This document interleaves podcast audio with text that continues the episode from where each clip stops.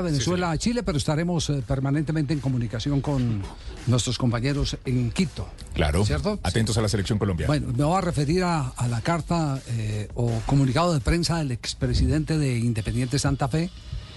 Que Dale, ha- Javier, dale, que no he ido a almorzar pendiente de eso. ¿Verdad, Tulio? No, no, no. Pero, pero esto es en serio, lo que voy a decir es en serio, Ah, bueno. Tulio, no es mamadera de gallo. Bueno, señor. No es mamadera de gallo. Recibí copia del comunicado, me, me- me lo envió. Sé que hay exfuncionarios de él, como Agustín Julio, eh, desesperados, mandándolo a todos lados el comunicado. Sí, sí. sé, sé que hay em- ex empleados de él, co- como el, el, deportivo. Bueno, lo primero que tengo que decir es que eh, agradezco su respuesta, aunque en ella no se refiere a las precisiones que este servidor ha hecho de la quiebra del Club Cardenal, de la cual él es directo responsable, desbordado por el afán de poder que lo llevó a empeñar el club para cumplir su sueño de ser presidente de la DIMAYOR. En su comunicado, Pastrana no desmiente nada. Y si fuera mentira lo dicho, lo que tendría que enviar a la opinión pública es la copia de una denuncia penal por injuria y calumnia.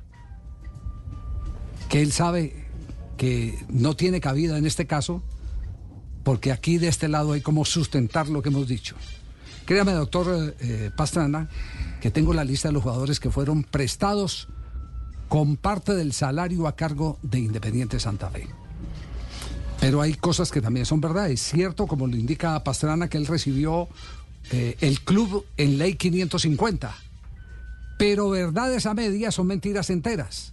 El señor Pastrana, de acuerdo a documentos en mi poder, llegó para pagar la última cuota del acuerdo de acreedores, lo que es ineludible como compromiso frente a la ley. Cuando usted se mete a una liquidación, se pactan ante la ley unos pagos y se tienen que cumplir y si no, se liquida el club. Él llegó ya cuando eh, se tenía que pagar eh, la, fase final de la ley 550.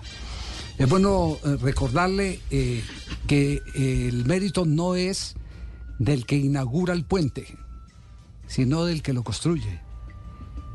Y seguramente eh, sacará pecho quien le toque inaugurar el eh, metro de Bogotá en el año 2026, pero nadie se podrá olvidar de quienes pusieron la primera piedra e hicieron todo el plan de desarrollo y estuvieron en el día a día. Seguramente que, que el que le toque inaugurar tendrá que hacerle un reconocimiento a los demás. Entonces, ese cuento de que, de que lo recibí en ley 550 y lo devolví bien, no va.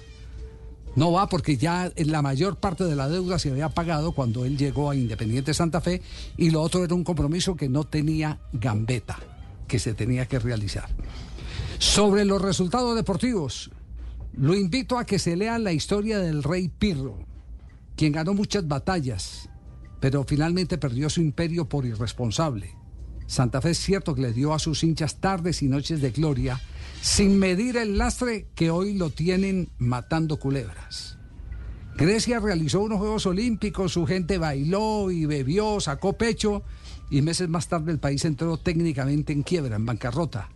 Tuvo que ser rescatado por la Unión Europea. ¿Por qué? Porque fue un acto irresponsable como lo calificaron en su momento. Año 2004. Año 2004.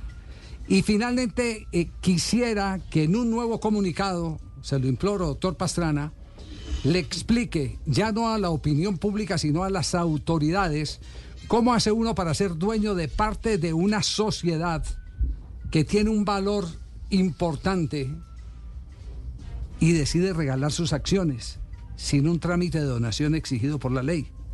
Ese acto tan generoso, no sé, merece como una aclaración. Esperamos respuesta, doctor Pastrana. Son las dos de la